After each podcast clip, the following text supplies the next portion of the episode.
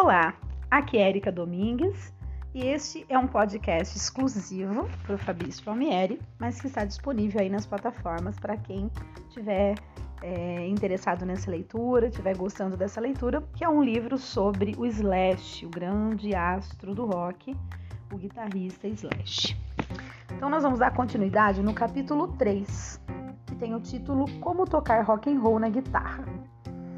Então, continuando, né? Eu tinha parado no último áudio é, e ele falando, a, né? Falando a respeito do primeiro, do primeiro momento dele com a guitarra, né? Com, com, como foi que ele é, conheceu, vamos dizer assim, esse instrumento. Então, vamos dar continuidade. Encontrar a guitarra foi como encontrar a mim mesma. Ela me definia, dava-me um propósito foi uma criativa válvula de escape que me permitiu compreender a mim mesmo. O turbilhão da minha adolescência ficou subitamente em segundo plano. Tocar guitarra me deu foco.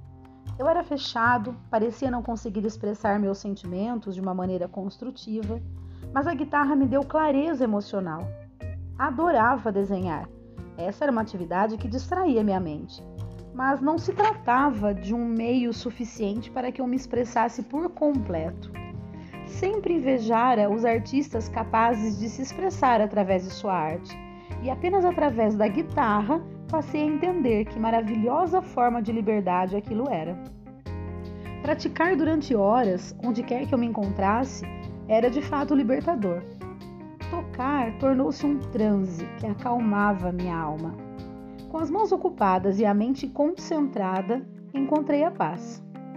Uma vez que entrei numa banda, descobri que o esforço físico de tocar num show tornou-se meu principal meio de libertação.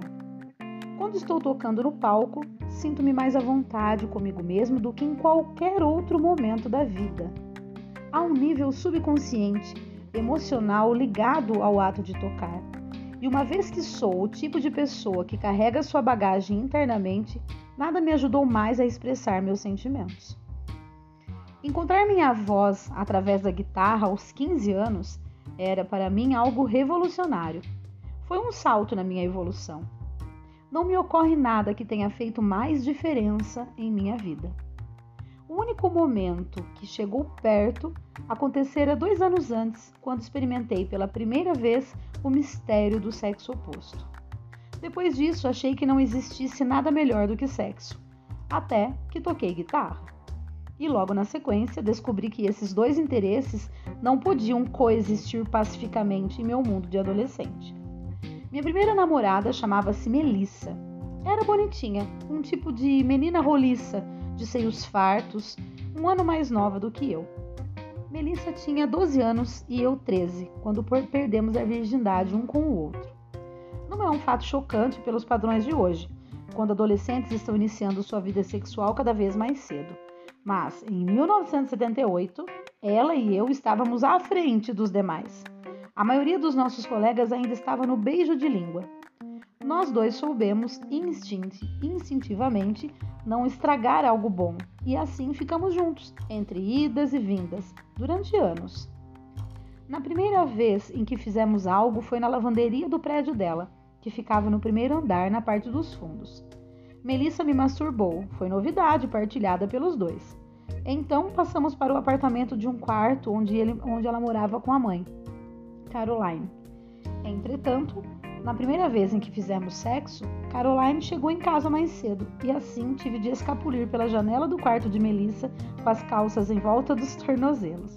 Para minha sorte, os arbustos suavizaram a aterrissagem. As coisas ficaram bem quentes entre nós rapidamente. Quando a mãe dela não estava em casa, fazíamos sexo na cama de Melissa. E quando ela estava, usávamos o sofá, depois que Caroline adormecia com Velion, tor torcendo para que ela não acordasse e nos apanhasse. É claro que esperar que o Velion de Caroline fizesse efeito não era sempre fácil. Foi logo depois que as duas se mudaram para o andar de cima, para um apartamento de dois quartos, que Caroline se resignou a aceitar o que estávamos fazendo concluiu que era melhor que o fizéssemos em sua casa em vez de em qualquer outro lugar, e nos disse isso. Segundo Melissa e eu, partindo de nosso ponto de vista adolescente e sexualmente ativo, a mãe dela era o máximo. Caroline fumava uma tonelada de maconha e não fazia o menor segredo disso. Preparava para nós baseados perfeitos e permitia que eu ficasse com elas, dormindo no quarto de Melissa durante semanas. Minha mãe não se importou quando começamos a namorar durante o verão. Caroline não trabalhava.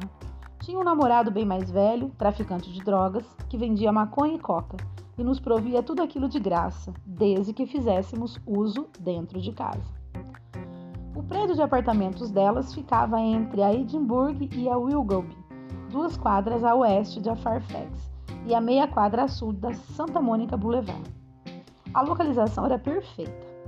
A escola primária Laura, onde meus amigos e eu nos encontrávamos, era logo adiante na rua. Foi onde Melissa e eu nos conhecemos, na verdade. O pátio era tanto uma comunidade quanto o lugar onde ela morava. Sua vizinhança era composta de uma interessante mistura cultural. Jovens gays, famílias mais velhas de judeus, russos, armênios e pessoal do meio-oeste viviam ao lado uns dos outros. Havia um teor plácido, pacífico, ao estilo do seriado Verônica Mars, com todos sorrindo, acenando e dizendo olá, mas também existia uma tensão palpável. Era comum à noite Melissa e eu curtirmos nosso barato e ouvirmos música com a mãe dela, e depois atravessarmos a rua para visitar Rhys e Nate, os dois gays que moravam na única casa entre os conjuntos habitacionais num raio de seis quadras. Os rapazes tinham um terreno enorme, provavelmente de cerca de uns 4 mil metros quadrados, com um carvalho alto e um balanço pendurado nele. Fumávamos um baseado com o e Nate e íamos para o pátio dos fundos, onde nos deitávamos debaixo do carvalho, olhando para as estrelas. Descobri muito sobre música contemporânea nesse período também. Mencionei que meus pais ouviam música o tempo todo. É a lembrança de infância de que mais gosto. Ainda ouço tudo até hoje, desde os compositores clássicos favoritos do meu pai até as lendas dos anos 60 e início dos 70, que ambos adoravam. Aquela foi a época mais criativa do rock and roll. Vivo à procura e dificilmente encontro música melhor. Quando acho que é o caso, um exame mais de perto revela que é apenas mais uma imitação dos originais. Assim, concluo que prefiro ouvir os Stones, o Aerosmith ou qualquer que seja a fonte em que a música se baseia do que as imitações. Mas, aos 13 anos, apenas a coleção dos meus pais não me satisfazia mais. Buscava novos sons e encontrei uma infinidade na casa de Melissa. Foi onde escutei em primeira mão bandas como Supertramp, Journey, Styx, April, April Wine, Fogat e Genesis, sendo que nenhuma delas se adequava ao meu gosto. Mas a mãe de Melissa ouvia demais o Pink Floyd que eu conheci através da minha mãe. E levando em conta, porém, que Caroline tinha maconha tão boa, a música deles de repente ganhou um significado completamente novo. Aquele apartamento era o paraíso para um guitarrista em desenvolvimento. Ficar alto de graça, descobrir novos sons e transar com a namorada a noite inteira. Tudo antes de eu ter me formado no primeiro grau. Bom, passei o restante da oitava série e a nona série inteira passeando por Hollywood com Steven de dia, tocando guitarra no meu quarto e dormindo com Melissa. Roubei um grande toca-fitas Panasonic em determinada altura e o carregava por toda parte, ouvindo música de Ted Nugget, Cheap Trick, Queen, Queen, Queen, Cream, sei lá como é que fala esse Queen aqui, de Cream Cheese, sei lá, e Edgar e Johnny, Johnny Winter. Roubava mais e mais cassetes diariamente, absorvendo uma banda de cada vez. Começava com um álbum ao vivo de uma banda, porque acredito que é a única maneira de se determinar se um grupo é digno de sua atenção. Se um soava bem o bastante ao vivo, eu roubava a coleção inteira dele. Também usava as gravações ao vivo para ouvir os melhores sucessos antes de partir para o furto da coleção toda. Eu era frugal. Ainda adoro gravações ao vivo, como fã de rock, e ainda me sinto como um fã primeiro, não acho que exista nada melhor do que ouvir sua banda favorita ao vivo. Ainda acredito que as melhores interpretações das minhas bandas prediletas foram capturadas em seus álbuns ao vivo. Quer se trate de Live Bootleg do Aerosmith, Live, Live and Leads do The, The Who, Get Your Ha-Has Out dos Rolling Stones, nossa, eu falei, Get Your Ya-Ya's Out dos Rolling Stones, ou Give the People What They Want, do Kinks. Bem mais tarde, fiquei extremamente orgulhoso quando Guns N' Roses lançou Live Era. Era. Acho que ele captura alguns ótimos momentos. Exceto por Melissa e Steven, meus amigos eram bem mais velhos do que eu. Conhecera muitos deles através da minha galera das bicicletas e fiz muito mais, muitos mais ao longo do caminho, porque eu sempre tinha maconha de uma fonte ou de outra. Minha mãe fumava maconha e era bastante liberal em sua filosofia. Preferia que eu fumasse a erva sob sua supervisão em vez de ficar puxando fumo por aí afora. Com todo o devido respeito a ela, Ola só tinha o meu bem em mente, porém não sabia que não apenas eu fumava em casa sob seu olhar vigilante, mas também pegava um pouco de sua maconha para fumar ou vender quando eu saía. Era invariavelmente a melhor maneira de eu me enturmar e agradeço por isso. Os caras dos círculos mais velhos que eu frequentava tinham apartamentos, vendiam drogas, davam festas e, obviamente, não viam nada demais em entreter menores. Além das vantagens óbvias, um ambiente desses também permitiu que eu descobrisse bandas do momento que me teriam passado despercebidas do contrário. Havia um grupo de surfistas e de feras do skate com o qual eu andava que me despertou a atenção para Devo, Police, 999 e mais algumas bandas do New Wave amigas das rádios. No outro círculo que eu frequentava, um cara magricelo e negro de vinte e poucos anos, chamado Kevin, apresentou meu primeiro álbum do Cars durante uma das nossas festas. Kevin era o irmão mais velho de um dos meus parceiros de bicicleta um cara chamado Kate, que me apelidara de Solomon Ground. Solomon Ground. Eu andava com Kate porque vivia com as meninas mais gostosas do segundo grau do colégio Fairfax, no pé dele.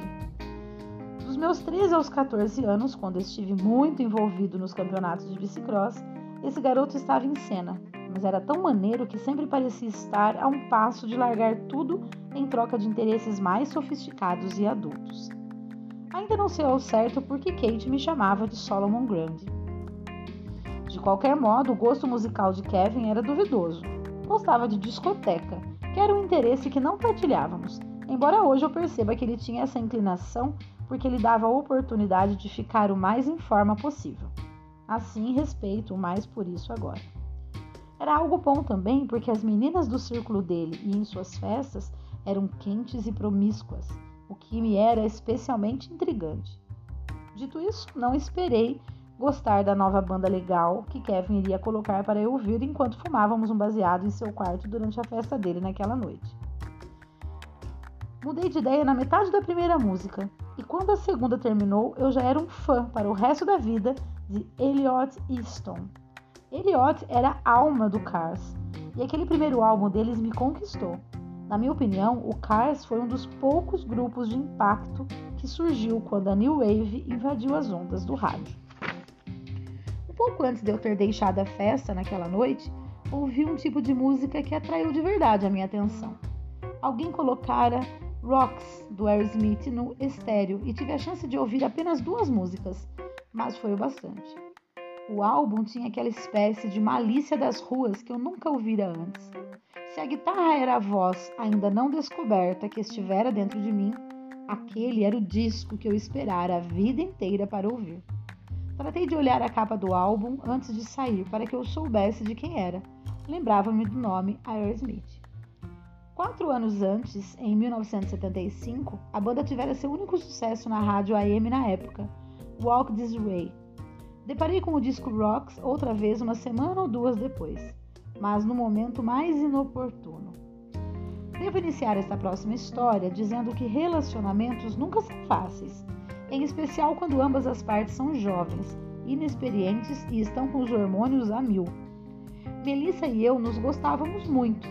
No entanto, rompíamos e voltávamos com frequência, geralmente em consequência do meu compromisso em aprender a tocar guitarra, que acabava sendo maior do que aquele de passar o tempo com ela. A essa altura em particular, estávamos separados e eu andava de olho numa menina que chamaremos de Laurie. Era mais velha do que eu e, sem dúvida, estava bem longe do meu alcance no meu círculo de amigos. Laurie tinha peitos incríveis, cabelos compridos, castanho aloirados e usava regatas transparentes e decotadas.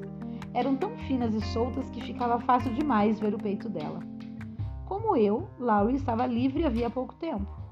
Terminara com Rick, seu típico namorado surfista. Eu estava determinada a ficar com ela. Não estava nem aí para o fato de que era quatro anos mais velha do que eu e de que nem me daria bola.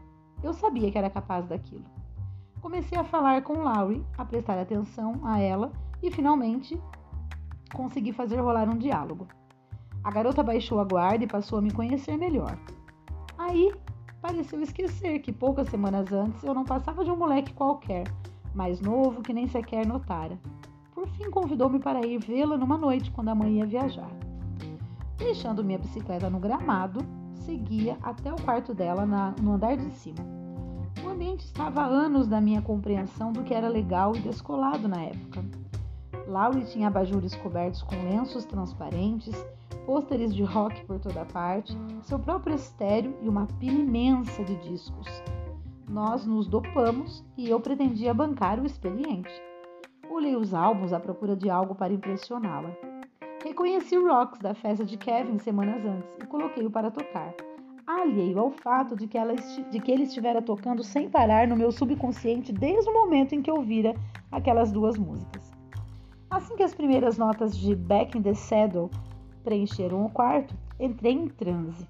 Escutei o disco milhões de vezes, agachado junto às caixas acústicas, ignorando totalmente Laurie.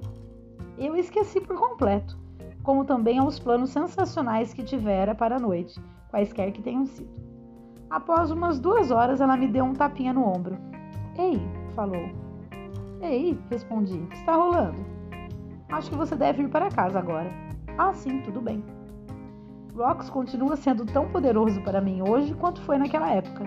Os vocais rasgados, as guitarras pesadas e o ritmo marcante são rock and roll com um toque de blues e foram feitos para serem ouvidos. Havia algo na adolescência crua do Aerosmith que estava em perfeita sintonia com o meu desenvolvimento interior na época.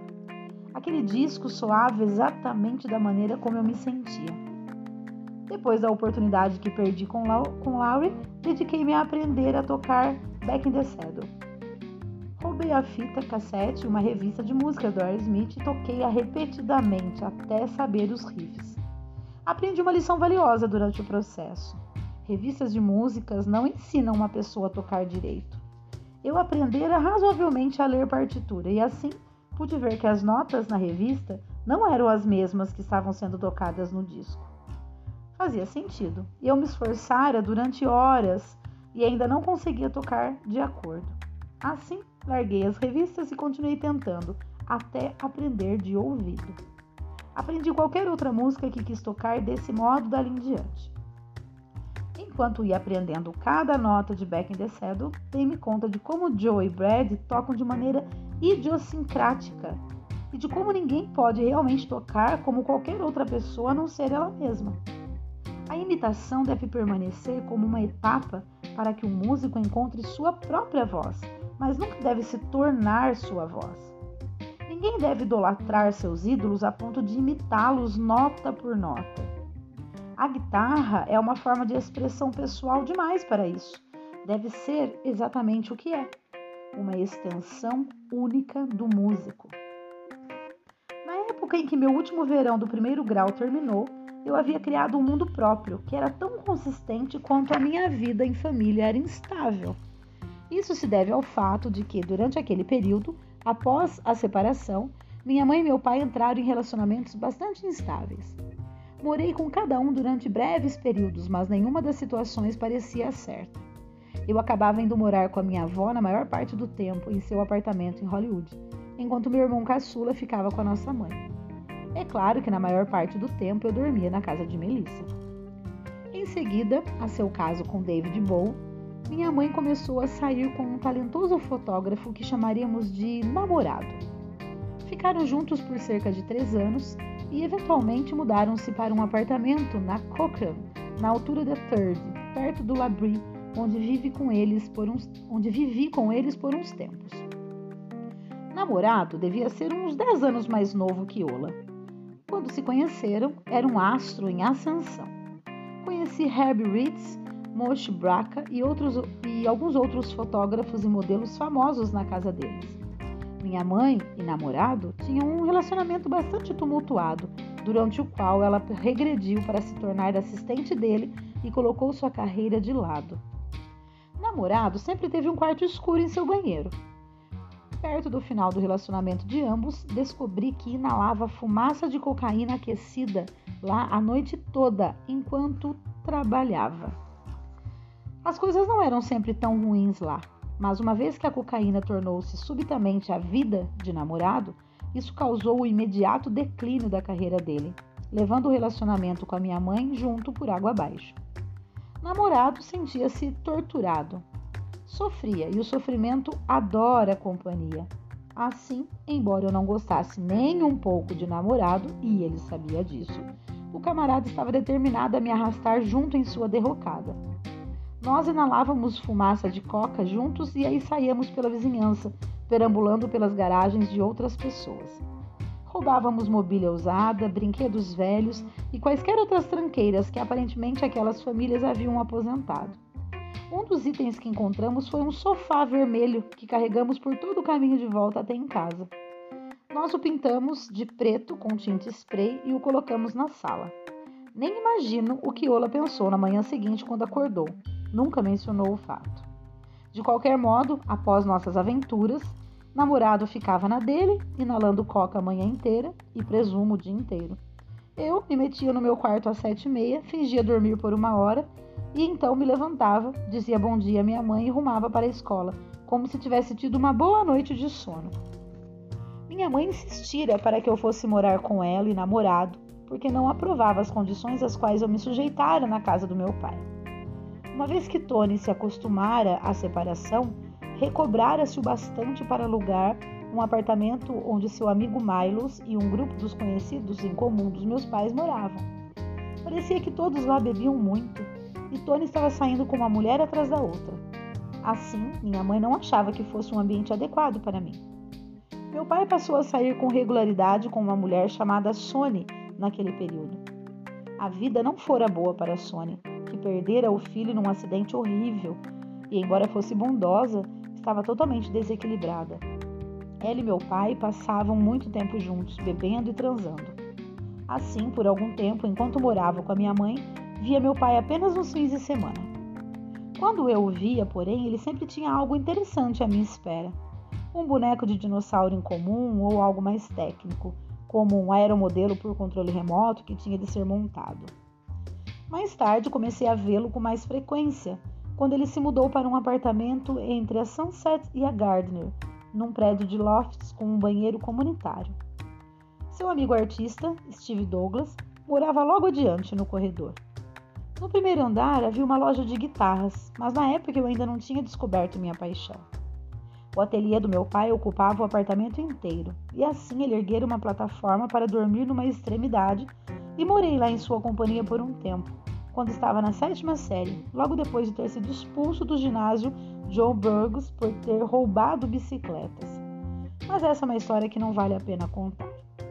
De qualquer modo, durante aquele breve período em que estudei no ginásio Leconte, como meu pai não dirigia, eu percorria os oito quilômetros de ida e volta até a escola todos os dias.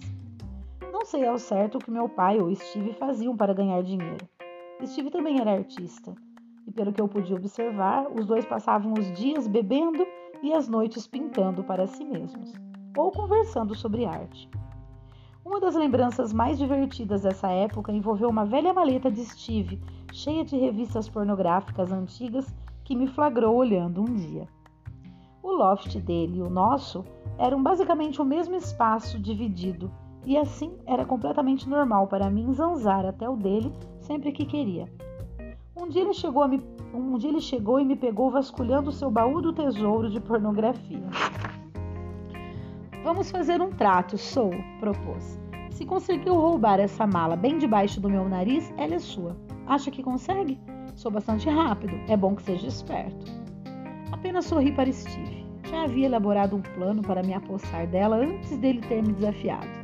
Eu morava logo ao lado. Em comparação ao que eu já fazia em termos de furtos mundo afora, aquilo não era tão complicado.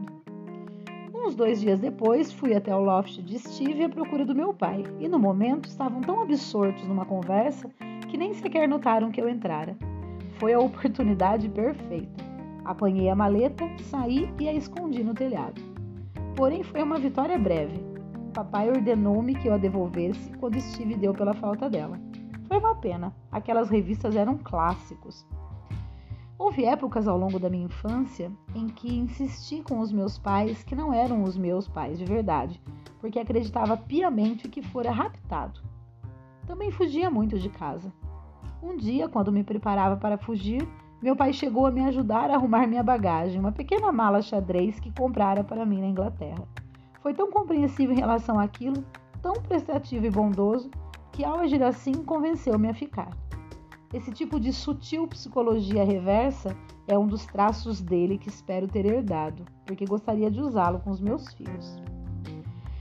Eu diria que a minha maior aventura aconteceu no dia em que saí no meu grande triciclo aos seis anos de idade.